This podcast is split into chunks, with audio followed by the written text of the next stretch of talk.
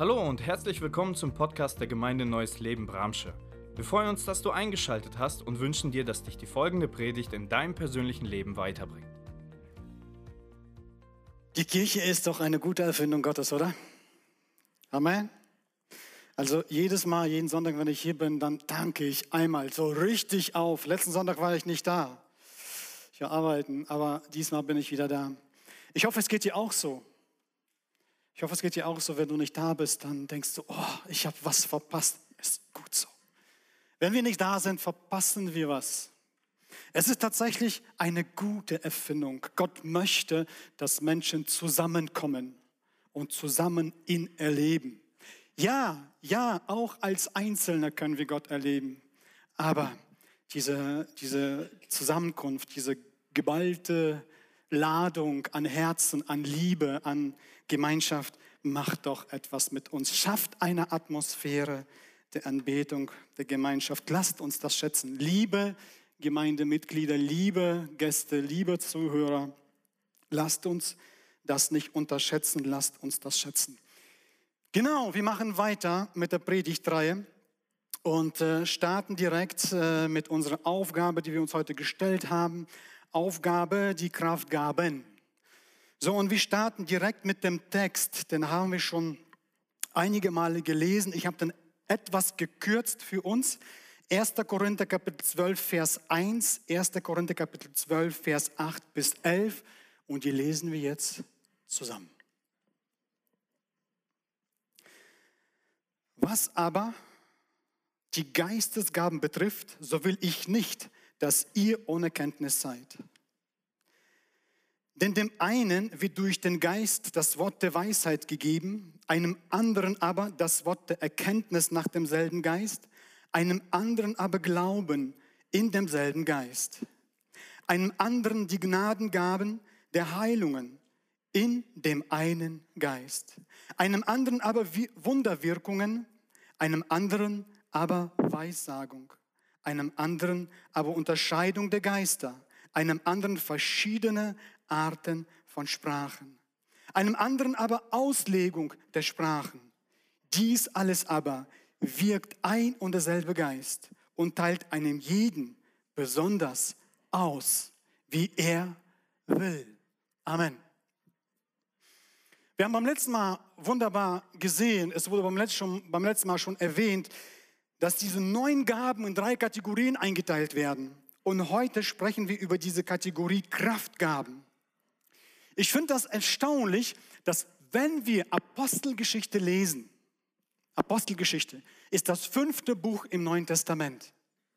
Die Apostelgeschichte ist eine Zusammenfassung von 30 Jahren, da wo sich der Heilige Geist in der ersten Bewegung Gemeinde äh, gezeigt hat, durch Wunder, Kraftwirkungen und Zeichen. Also wenn du die Apostelgeschichte Kapitel 1 aufschlägst und dann bei Apostelgeschichte Kapitel 28 bist, musst du wissen, du liest gerade einen Zeitabschnitt von 30 Jahren. Wisst ihr, was interessant ist? In jedem einzelnen Kapitel der Apostelgeschichte werden Kraftwirkungen äh, beschrieben. In jedem, außer 17. Außer 17, da wird beschrieben, wie die Jünger verfolgt wurden wie sie gelitten haben. Aber ansonsten in jedem Kapitel der Apostelgeschichte, 30 Jahre, ist etwas beschrieben. Lest das mit diesem Gedanken und du wirst es finden. Ich finde das eine Aussage, die Kraftgaben demonstrieren, die Gottes Macht und Gottes Größe auf eine sichtbare, wunderbare Art und Weise. Wisst ihr, unser Glaube, der Glaube zeigt grundsätzlich immer auf Gott. Gott zeigt grundsätzlich immer auf sein Wort. Und sein Wort appelliert immer an unser Herz zum Handeln. Glaube, biblische Glaube ist immer etwas Dynamisches. Es ist nie was Starres, was Stehendes, sondern immer etwas Lebendiges, etwas Dynamisches, Kraftvolles und ähm, äh, Sichtbares. Starten wir mit der ersten Gabe die Gabe des Glaubens. Wir werden heute drei uns anschauen. Und ich möchte von vornherein sagen, wir werden, wir werden sie streifen, wir werden nicht in die Tiefe gehen können, aber seid bei dem Begegnungsabend dabei. Da gibt es immer wieder die Möglichkeiten, tiefer zu schauen. Heute streifen wir drei äh, Gaben des Heiligen Geistes und wir starten Gabe des Glaubens. Ähm, wir teilen, wenn wir über Glauben sprechen, dann finde ich das für unser besseres Verständnis äh, gut, wenn wir Glauben einmal in drei Facetten aufteilen. Es gibt einmal den rettenden Glauben, es gibt einmal den treuen Glauben und es gibt einmal den vollmächtigen Glauben. Und dieser vollmächtige Glaube, das ist der Glaube, der jetzt im 1. Korinther Kapitel 12 beschrieben wird. Aber wie unterscheiden sich denn diese Einzelnen voneinander? Und wir können einfach unterschreiben, dieser rettende Glaube, das ist dieser, dieser erste, geschenkter Glaube, das ist dieser Grundglaube, das ist einfach der Glaube, wo du glaubst, dass Jesus dein Retter ist. Punkt. Wer Jesus noch nicht als seinen Retter angenommen hat, dann sollst du wissen, es ist ganz einfach. Du musst dich nur an ihn wenden und bekennen. Die Bibel gibt uns eine wunderbare Anleitung, wie dies geschieht. In Römer Kapitel 10, Vers 9 lesen wir, wenn du mit deinem Munde bekennst, dass Jesus der Herr ist und dabei mit deinem ganzen Herzen glaubst, dass Gott ihn von den Toten auferweckt hat, so wirst du gerettet werden. Liebe Gemeinde, lieber Zuhörer, lieber Besucher, vielleicht bist du da und kennst das noch nicht oder vielleicht Gemeindemitglieder, vielleicht habt ihr den Glauben noch nie so betrachtet, dass man den tatsächlich in drei Facetten anschauen kann. Es gibt erstmal diesen einfachen Glauben und den nennt man, diese, das ist dieser rettende Glaube, in dem einfach wie du bist, du hast nicht viele Kenntnisse, vielleicht hast du noch nie die Bibel gelesen oder noch nicht viel davon gehört, aber du kannst jetzt, so wie du bist, dich einfach an Jesus wenden. Du darfst einfach beten, Jesus, hier bin ich vergib mir meine Sünden. Ich glaube an dich, dass du für mich am Kreuz gestorben bist. Amen. Und schon greift das in deinem Leben und macht was mit deinem Herzen. Und das, das, das ist ein Beginn der Veränderung. So manifestiert sich Jesus in, deinem in dein Leben. So äh, mündet dieser rettende Glaube in eine Heilsgewissheit und nicht in eine vage Hoffnung.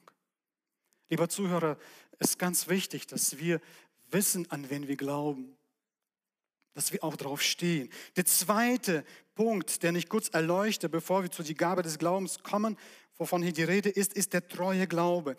Dieser treue Glaube lässt sich äh, zusammenfassen in äh, treue Glaube im Sinne ein reifes Handeln. Was ist das denn? Ähm, wir kennen diesen treuen Glauben auch unter die Frucht des Heiligen Geistes. Also wenn wir uns vom Heiligen Geist ähm, verändern lassen, verwandeln lassen in das Charakterbild Jesu Christi, das ist ein nochmal ein anderer Glaube. Das heißt, da gehe ich bewusst in mich hinein. Ich nehme mein Herz, mein Leben in meine Hand und lebe mein Leben gemäß dem Wort Gottes im Blick auf Jesus Christus. Es ist nicht mehr dieser Bekehrungsglaube, rettende Glaube. Ich bin gerettet. Und jetzt lebe ich im Glauben, im Vertrauen, im Schauen auf Jesus und verändere mein Leben. Ich lebe nicht weiter, wie ich bisher gelebt habe, als ich nicht Christ war, sondern ich beginne einen neuen Abschnitt und nehme mein Leben vor Gott mit Gott in der Hand und verändere es. Epheser Kapitel 3, Vers 6 sagt, werdet stark in dem Herrn. Und das ist so dieser Aufruf, dann werden Werkzeuge aufgezeigt, wie das ist. Das heißt, da formt der Glaube mein Leben, mein Charakter, damit wir als Christen nicht unmündig sind, nicht hin und her von den Lebensumständen geschmissen werden wie ein Schiff im Sturm, dass wir auch nicht von unseren schwankenden Gefühlen, die mal oben, mal unten sind, dass wir uns nicht davon bestimmen, sondern dass der Wille Gottes und das Wort Gottes unser Leben bestimmt. Das ist ein Glaube.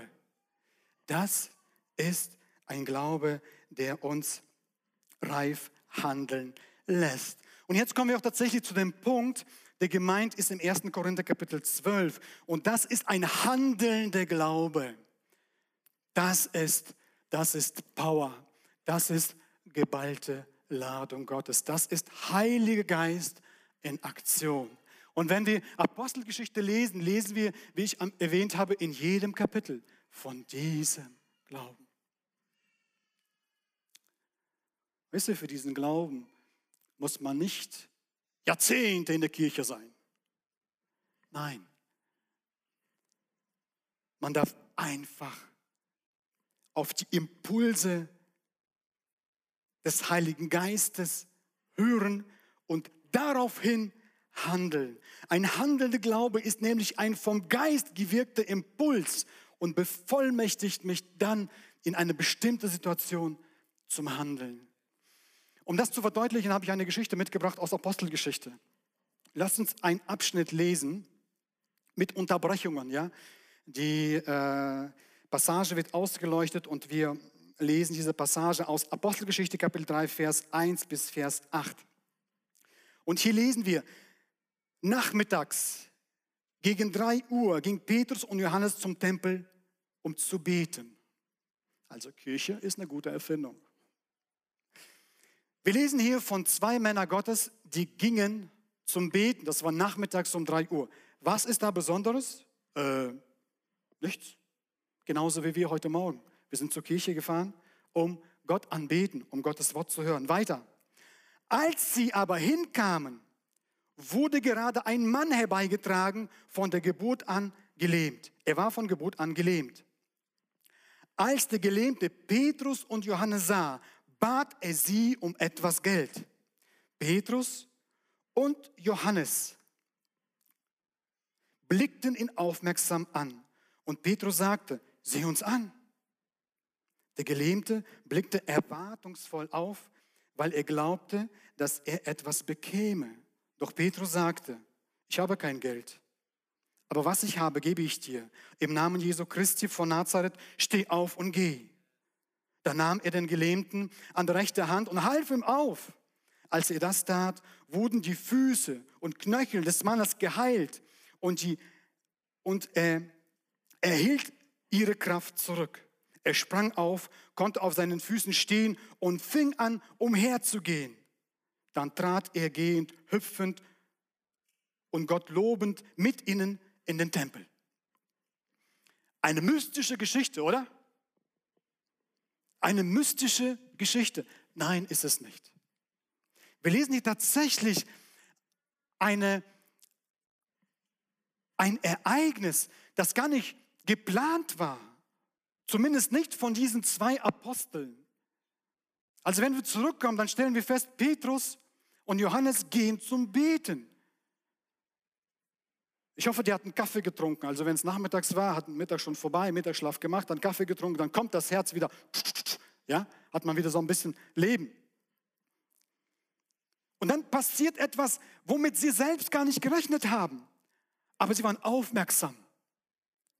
Und wenn wir lesen, sie gehen in den Tempel, haben gesehen, dass da jemand beigetragen wird, haben gar nicht in dem Moment, glaube ich, erwartet, dass, sie, dass, dass der Gelähmte sie anspricht. Aber dann passierte es. Und in dem Moment, als sie sich gegenseitig angeschaut haben, haben sie etwas erkannt, haben erkannt, dass die Kraft Gottes und die Wirken des Heiligen Geistes jetzt hier ist. Und Petrus, charismatisch oder cholerisch, wie er ist, sagt, ich habe kein Geld. Wer hat das ganze Geld gehabt? Johannes auch nicht. Irgendein Jünger hat das ganze Geld, Petrus nicht. Petrus hat einen anderen Job. Ich glaube, Philippus oder so, Philippus, die sieben Amtsträger, die hatten das ganze Geld, weil die für die Versorgung der Leute zuständig waren. Petrus, die Jünger, haben gesagt, wir werden beim Gotteswort und Gebet bleiben. Okay, wir haben kein Geld, aber etwas habe ich.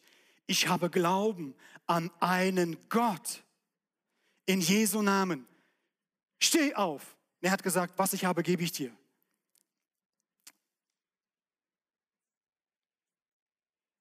Und der Gelähmte ist aufgesprungen? Tatsächlich nicht. Ich finde das ganz interessant, dass Petrus hingeht und er macht das wirklich. Er sagt, steh auf, steh auf. Und er ist aufgestanden.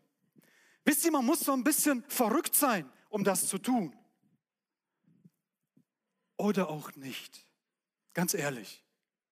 Oder auch nicht. Oder einfach eine gewisse Kühnheit und Glaubenskraft haben die nicht menschlich hervorkommt. Wisst ihr, ich kann so ein bisschen menschlich sein. Wir können alle ja so ein bisschen emotional enthusiastisch sein. Aber in dem Moment war das nicht menschlich gewirkt und auf irgendeine Art und Weise, die nicht mit dem Verstand erfassen ist, hat Petrus und Johannes das gemacht. Und das ist der Glaube, von dem 1. Korinther Kapitel 12 spricht. Es ist ein glaubender Handel, äh, äh, handelnde Glaube, der unterscheidet sich ein bisschen von den Rettenden und von den, von den äh, Treuen, da wo unser Charakter geschmiedet wird. Und liebe Gemeinde, die Bibel sagt, der Heilige Geist, die Bibel sagt das nicht, aber wir entnehmen das aus der Bibel, der Heilige Geist ist gestern, heute und derselbe bis in Ewigkeit. Der Heilige Geist ist nämlich der Charakter Christi. Der Heilige Geist ist der Geist Christi. Und Jesus hat gesagt, mein Vater wirkt und ich wirke auch. Und deswegen eine Aufruf, eine Motivation an uns, dass wir uns ausstrecken nach Glauben, nach kraftvollem Glauben. Also ich entdecke immer wieder, dass auch in der Gemeinde, in der Christenheit ist viel Dynamik drin. Und manchmal, wenn man wenig von hier vorne runter hört, dann denkt man, wir Christen sind alle so lasch und passiert gar nichts. Aber es ist nicht so. Menschen erfahren ganz viel im Alltag, die kraftvolle Wirkung Gottes. Der kraftvolle Geist richtet, richtet den Mensch als solches selbst auf. Wer hat das schon mal erfahren in seinem Leben als Christ, dass der Geist Gottes dich aufgerichtet hat? Du warst down und er hat dich aufgerichtet. Wie viele? Wie viele? Wunderbar, Dankeschön. Das ist die gleiche Kraft, mit der wir auch anderen Menschen dienen können.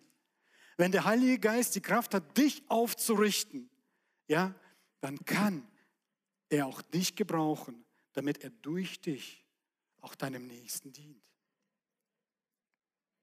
Wir scheitern ganz oft an diesem vollmächtigen Handeln. Und der Grund ist, glaube ich, manchmal die mangelnde Erkenntnis. Das, das Erste, ich glaube, wir übersehen diesen Kairos-Moment Gottes. Wir haben mal in, äh, im Bibelstudium schon mal angeschaut, es gibt ein Kairos, es gibt einen bestimmten Moment, den Gott vorbereitet hat. Und den zu erkennen und zu ergreifen, schafft, schafft Wunderwirkungen. Das Interessante ist, diesen Moment können wir nicht schaffen. Diesen Moment, dieser Moment liegt allein bei Gott. Wir können nur einen Impuls empfangen und dann reagieren und dann handelt Gott. Das Zweite, glaube ich, was wo wir versagen, ist, ähm, wir trauen uns nicht in dieses vollmächtige Handeln rein, weil wir viel zu viel auf uns schauen, als ob wir denken, dass diese kraftvolle Handlung durch uns geschehen soll. Dabei geht es nur durch uns. Nur durch uns. Der, der in uns ist, der in uns, Jesus Christus, Heiliger Geist, der in uns diese kraftvolle Botschaft hineingelegt hat, das Evangelium, der kann durch uns auch Kraftwirkungen freisetzen, so dass dieser Glaube, den wir aufgesplittet haben, zum Handeln kommt und sich kraftvoll erweist. Schließen wir den Punkt ab. Liebe Gemeinde, es gibt einen rettenden Glauben, es gibt einen treuen Glauben, einen charakterformenden Glauben und es gibt diesen handelnden Glauben. Die zweite Gabe schauen wir kurz an. Das ist Gabe der Heilungen. Paulus spricht in dieser Gabe von, von einer Mehrzahl. Und wenn wir uns das anschauen, geht es hier um Heilung am Körper, Geist und Seele. Und immer wieder, wenn wir von einer Heilung sprechen, sprechen wir von gewissen Prozessen. Für wen haben wir denn heute alles gebetet? Einer wurde operiert, der andere wird mit, Medikamenten behandelt. Es gibt, wenn wir von Heilungen sprechen, dann können wir ganz oft auch in Prozessen denken. Es gibt Heilungsprozesse. Aber bevor Heilung kommt, muss ein gesunder Glaube vorangehen. Ein gesunder Glaube, ein Gott geschenkter Glaube. Gott stellt sich vor im Alten Testament, ich bin Adonai Rapha. Und das bedeutet, ich bin Gott, dein Arzt. Und er berührt uns ganz oft an unsere Seele durch seinen Geist und heilt auch unseren Leib. Der Mensch ist äh, äh, dreif dreifaltig, ja genauso wie Gott, Leib, Geist und Seele. Und Gott nimmt uns da hinein, kommt in unser Leben hinein und wirkt Heilung auf eine natürliche und übernatürliche Art und Weise. Liebe Gemeinde, äh, wir dürfen nicht die natürliche Art und Weise Gottes vernachlässigen. Wir dürfen das nicht. Denn das Natürliche und das Übernatürliche wirkt Gott. Ähm, ich finde es auch schon interessant, dass äh, im, wenn wir uns diese natürlichen Prozesse der Heilung anschauen, dann lesen wir und sehen auch im Alten Testament, dass es Gott hat immer schon sein Volk angeleitet zu einer gesunden Lebenshaltung. Gesunde Lebenshaltung, deswegen gab es im Alten Testament auch Speisevorschriften. Es gab Sabbatzeiten, Sabbatjahre. Und es gab auch Fleiß, Arbeit, Bewegung. Und wisst ihr, genau das ist das, was der Mensch braucht. Damit, damit wir gesund bleiben, ähm, ist es wichtig, auf die, dass wir auf das achten, was Gott uns geschenkt hat. Nämlich, dass wir darauf achten, dass wir genug ruhen, richtig essen, äh, aber auch fleißig sind, in Bewegung bleiben. Wir finden im, im äh, äh, Neuen Testament, im 1. Äh, Timotheusbrief, Kapitel 5, Vers 34, da leitet Apostel Paulus seinen besten Schüler an. Das ist Timotheus oder einer der besten. Er hatte ja mehrere. Titus war auch ein guter Schüler von ihm. Und er sagt ihm eine ganz einfache Sache. Trinke nicht nur Wasser. Du sollst wegen deines Magens auch ein wenig Wein trinken, weil du oft krank bist. Toll. Was ist das für eine Anleitung, Paulus? Ja, nichts anderes als das, was wir schon immer in der Bibel gelesen haben. Im Alten Testament. Gott hat sich schon immer um sein Volk gekümmert und eine Art, wie er sich um sein Volk gekümmert hat, hat er immer gesagt, äh, setze deinen gesunden Verstand ein. Setze den gesunden Verstand ein. Damit will, will Gott sagen, damit du nicht krank wirst. Also das Erste ist, Gott kümmert sich darum und leitet uns an, damit wir erst gar nicht krank werden. Das Zweite, wenn wir krank sind, zeigt er uns Schritte und Prozesse, wie wir daraus kommen. Und hier in diesem äh, Vers lesen wir eine Anleitung von Paulus an Timotheus. Trink ein bisschen Wein. Was soll das? Ist das ein Freischein, damit wir jetzt Alkohol trinken, Wein trinken? Nein. Nein. Wenn wir zurückschauen, dann werden wir feststellen, dass vor 2000 Jahren Öl und Wein zu den Heilmitteln gehörten. Und mit ein bisschen Wein, mit ein bisschen Alkohol im Wasser hat man das Trinkwasser damals desinfiziert. Mehr ist das nicht. Es ist gar kein Freischein, Alkohol zu trinken. Überhaupt nicht. Es ist nur eine Anweisung zu einer nüchterne, gottgeleitete Handlung. Und damit sagt die Bibel uns auch, dass wir selbst uns anschauen und unser Lebensstil anschauen. Wie leben wir? Es gibt die meisten Krankheiten entstehen, die meisten Krankheiten entstehen, vor allem auch in unser erster Weltland. Menschen rauchen, Menschen missbrauchen Alkohol, Menschen sündigen mit Füllerei, essen zu viel und Menschen bewegen sich zu wenig. Wer das noch nicht weiß, ich bin ja Pfleger. Und das habe ich in der Schule gelernt. Und das ist tatsächlich so. Viele Menschen richten sich selbst zugrunde durch eine unvernünftige Lebensart. Solche Sachen, liebe Gemeinde, lieber Zuhörer, Rauchen zerstört dich. Du sündigst durch dein Rauchen an deinem eigenen Körper, ganz genau an deiner Lunge, an deinem Rachen. 70 Prozent der Raucher werden krank werden. 70 Prozent der Raucher haben im Laufe des Lebens, ich glaube ab 60, wenn ich das richtig, schon lange her, dass ich meine Ausbildung hatte, die werden krank. Jeder weiß das. Wir sündigen damit am eigenen Leib. Ich hoffe, Gemeinde raucht nicht. Missbrauch von Alkohol oder Fresserei. Die Bibel sagt dazu Füllerei. Zu viel sich mästen. Liebe Gemeinde, das ist falsch. Wir sündigen damit. Wir sündigen damit. Gott zeigt uns diese natürliche Wege, dass wir das beachten, damit wir nicht krank werden. Deswegen, Bewegung ist wichtig. Früher hat man viel gearbeitet mehr gearbeitet als heute. Heute arbeitet man viel am PC, viel in der Technik. Aber Bewegung ist schon immer gut gewesen. Gehen Sie mal zum Arzt. Das Erste, was er sagt, Sie müssen mal zum Fitnessstudio. Wofür? Ich laufe doch genug auf der Arbeit. Nein, darum geht es nicht. Sie müssen Ihr Cardio, Ihr, ihr Herz irgendwie auf Puls, keine Ahnung, äh, so 120, 130 bringen, 15, 15 Minuten da verbleiben. Das macht was mit Ihnen. Bleiben Sie in Bewegung. Warum? Weil die Knochen sich ölen, schmieren. Habt ihr schon mal gesehen, ja? Also man muss bestimmte Bewegungen machen, damit die Knochen ähm, äh, beweglich bleiben und so weiter. Es ist tatsächlich, also jeder Arzt, auch wenn wir krank sind, gehen Sie ein bisschen spazieren, trinken Sie genug Wasser, äh, ruhen Sie sich ein bisschen aus, dann wirst du gesund. Wow. Das, jede Oma, jede Mama hat das früher immer gesagt zu den Kindern. Schlaf mal ein bisschen, ess mal hier was Starkes, auch ein bisschen Fett. Power, ruh dich aus. Wisst ihr, wenn wir über Heilungen sprechen, dann sprechen wir tatsächlich über Gottes Anleitung, dass wir einen gesunden Lebensstil führen.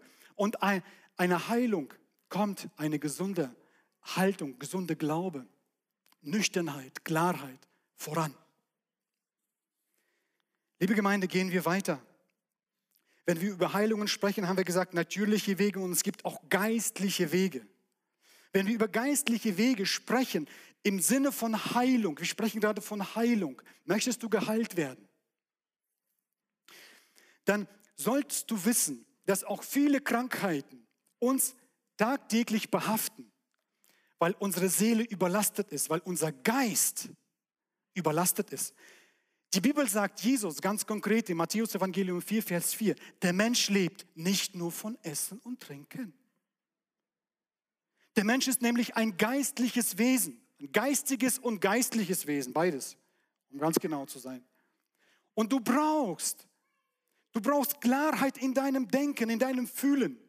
Wenn wir überlastet sind, da draußen greift man nach, nach Depressionstabletten, nach Alkohol, also ja, nach vielen Dingen. Aber die Bibel zeigt, nein, du kannst deine Seele auch zu Gesundheit führen, indem du dich füllen lässt mit dem Heiligen Geist statt mit Wein. Die Bibel zeigt uns ganz klare Wege, wie wir auch im geistlichen Bereich geheilt werden auf eine Art und Weise, die Gott uns aufzeigt. Der erste Weg ist, Gott heilt uns, indem wir uns mit seinem Wort und Gebet beschäftigen. Das Wort Gottes und Gebet wird dich aufrichten. Heilung fließt in dein Leben hinein, wenn du einfach die Bibel mit einem offenen Herzen liest. Wer hat das schon mal erfahren? Dankeschön. Hier habt ihr Zeugen. Es ist wahr. Es ist wirklich wahr. Mein Herz ist traurig, wenn ich sehe, dass äh, wir als Gesellschaft, aber auch als Christen uns dahin entwickeln, wir leben nur von Predigten. Ja, in erster Linie ist ja nicht schlecht, ist okay. Aber wir haben Predigten ersetzt gegen das Wort Gottes. Ja, was ist mit deiner stille Zeit? Wir haben verlernt zu beten. Wir leben vom Glauben eines anderen. Das ist nicht korrekt. Das ist nicht korrekt. Wisst ihr, indem ich heute diene, ähm, ich hatte jetzt ungefähr 24, 25 Stunden investiert in diese Predigt. Und glaubt mir, ich habe gebetet. Und das tat mir gut. Das tat mir gut. Das erfrischt. Das erfrischt. Und einer der Wege ist, liebe Gemeinde, lasst uns, wir, wir sollen uns nichts vormachen. Gott hat Heilung für dich. Wort Gottes, Gebet, ist das schwer? Nein. Ist das machbar? Ja. Tun wir es. Das ist der Punkt. Nein, wir sind beschäftigt. Oh nein, jetzt bin ich müde, jetzt muss ich das, jetzt muss. Ja, und das Ergebnis? Bitteschön. Es ist ganz einfach. Gott lässt uns nicht allein. Der zweite Punkt ist, Gott heilt durch Fürbitte der Ältesten. Gott heilt durch Fürbitte. Ah, ich habe dir eine Bibelstelle vor. Okay, wir gehen weiter. Äh, Techniker, wir gehen weiter. Gott heilt durch Fürbitte der Ältesten. Wir lesen in der Bibel im Neuen Testament, ist einer von euch krank, dann soll er die Ältesten der Gemeinde holen lassen, damit sie für ihn beten und im Namen des Herrn mit Öl salben. Das Gebet im Glauben an Gott wird den Kranken aus seiner Not herausholen und der Herr wird ihn aufrichten. Und wenn er Sünde begangen hat, wird Gott ihm vergeben. Bekennt einander eure Schuld und betet füreinander, damit ihr geheilt werden. Das Gebet eines gerechten Menschen hat große Macht und kann vieles bewirken. Liebe Gemeinde, ich habe ein, eingeführt, Heilung, so wie Gott sie meint, das sind Heilungsprozesse. Und das hier ist eine geistliche Pille. Wer kennt Aspirin? Wer kennt Paracetamol, Novalgin? Wenn du Schmerzen hast, nimm sie ein, sie helfen. Wenn du Kummer hast, Sorgen hast, bete. Das ist ein geistliches Mittel. Kommst du mit deinem Gebet nicht klar, hat, hat Gott noch etwas vorbereitet. Er hat in der Gemeinde Älteste gesetzt. Älteste, Pastoren. Gehe hin und bete mit ihnen. Und die Frage dabei ist, im Beten, im Reden sollst du erkennen, vielleicht, vielleicht ist irgendwo in deinem Leben eine geistliche Ausrenkung, zum Beispiel Sünde.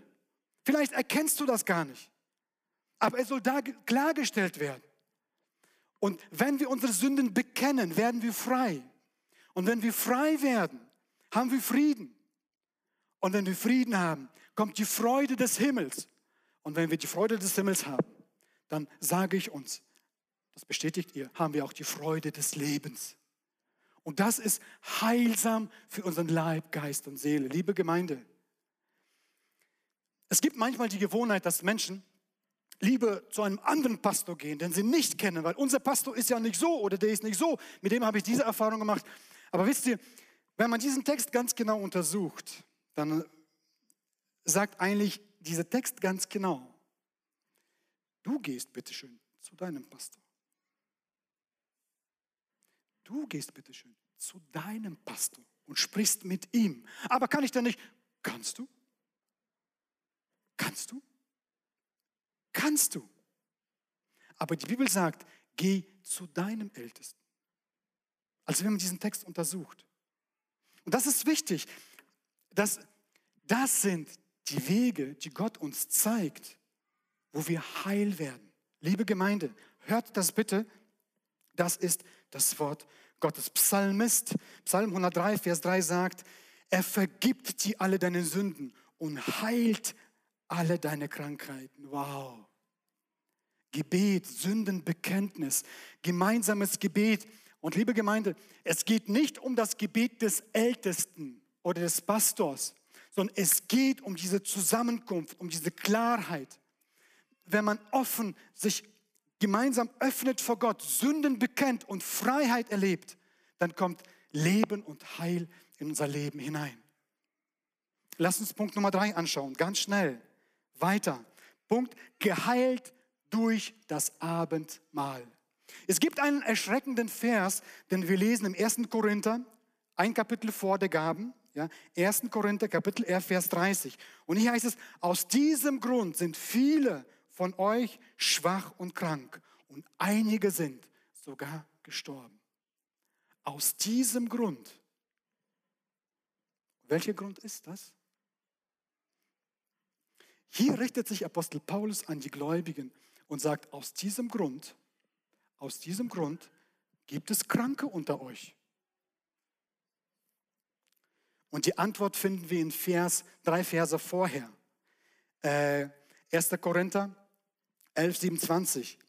Wer also unwürdig dieses Brot isst und aus dem Kelch trinkt, der macht sich am Leib und Blut des Herrn schuldig.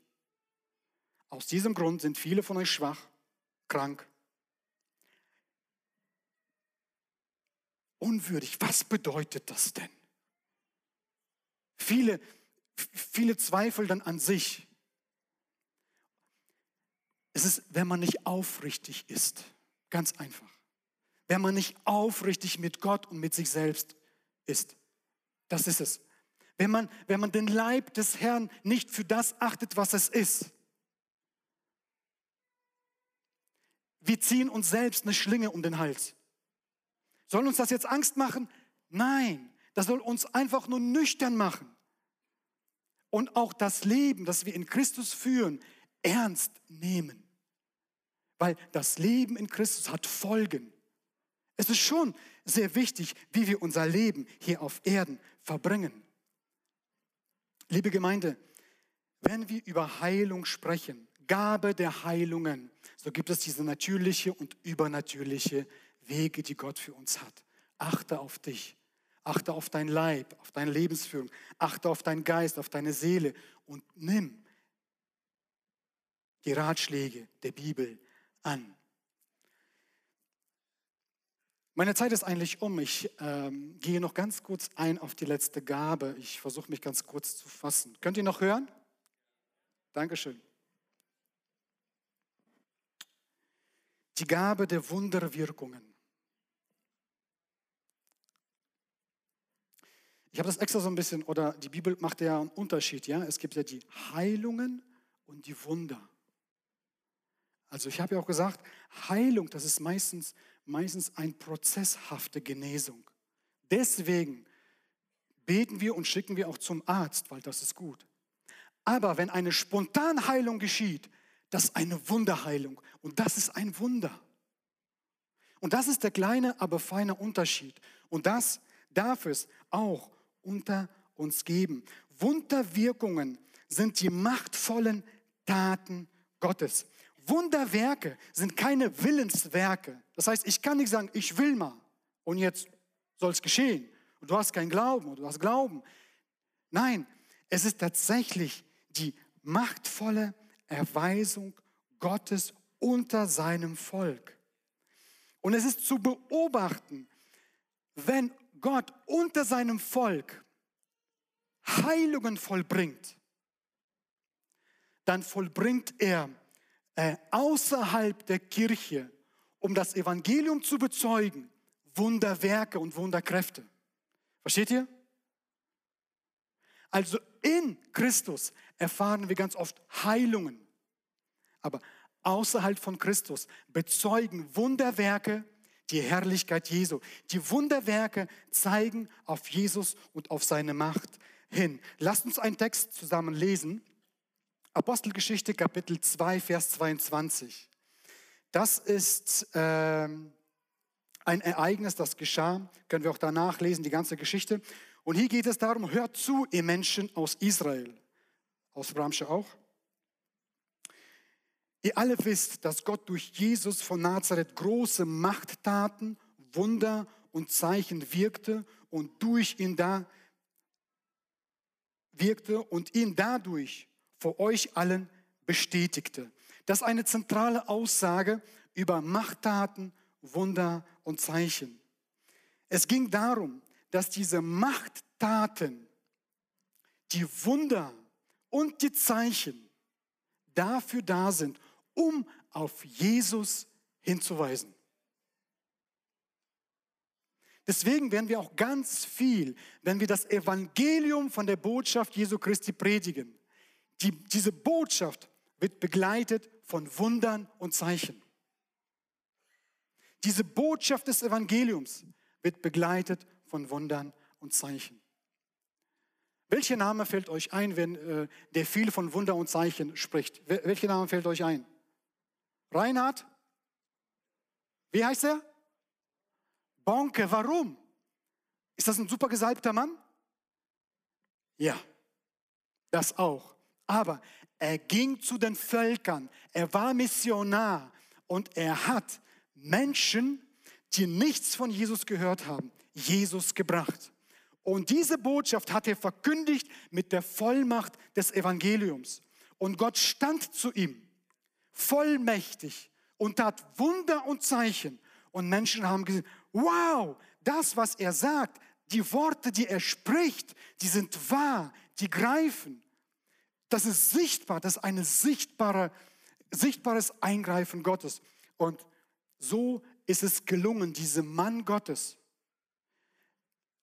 der übrigens nicht der fähigste war, sondern ich glaube, es war so die dritte Wahl, die Gott getroffen hat. Also erzählt er selber, Entschuldigung, ich habe jetzt hier was reingeworfen, erzählt er selber.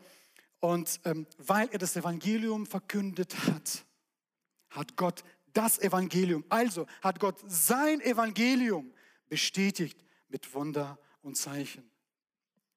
Liebe Gemeinde, wenn wir uns auf den Weg machen und äh, für die Botschaft Gottes ein, äh, uns einsetzen, für das Evangelium als Missionare oder vielleicht äh, hast du eine Mission außerhalb der Kirche, auf deiner Arbeitsstelle, was weiß ich, zufällig draußen an der Straße. Ähm, bete und erwarte. Gott wird bestätigen. Gott tut das nicht, damit, damit, damit, damit ich mich gut fühle, sondern Gott tut es, damit sein kraftvolles, wahres Evangelium bestätigt wird. Jedes Wunder ist gleichzeitig auch ein Zeichen, also ein Hinweis auf den, der das Wunder getan hat. Und jedes Zeichen ist auch eine Macht, Machtdemonstration. Jede Machtdemonstration ist gleichzeitig ein Wunder. Wisst ihr, das kann man nicht voneinander so abkoppeln. Gott tut Wunder und diese Wunder sind ein Zeichen auf Jesus. Gott tut Machttaten und diese Machttaten zeigen auf den, der mächtig ist und das ist das Zeichen. Also jedes Wunder ist auch ein Zeichen. Jede Machtdemonstration ist ein Zeichen, ein Hinweis auf den, der groß ist, mächtig ist und stark ist. Zusammengefasst lässt sich sagen, du bist der Gott, der große Wunder tut. Du hast Macht bewiesen unter den Völkern. Wir hoffen, die Predigt hat dich angesprochen. Solltest du noch Fragen haben, dann freuen wir uns, von dir zu hören. Send uns gerne eine E-Mail an info@gnl-bramsche.de. Gott segne dich.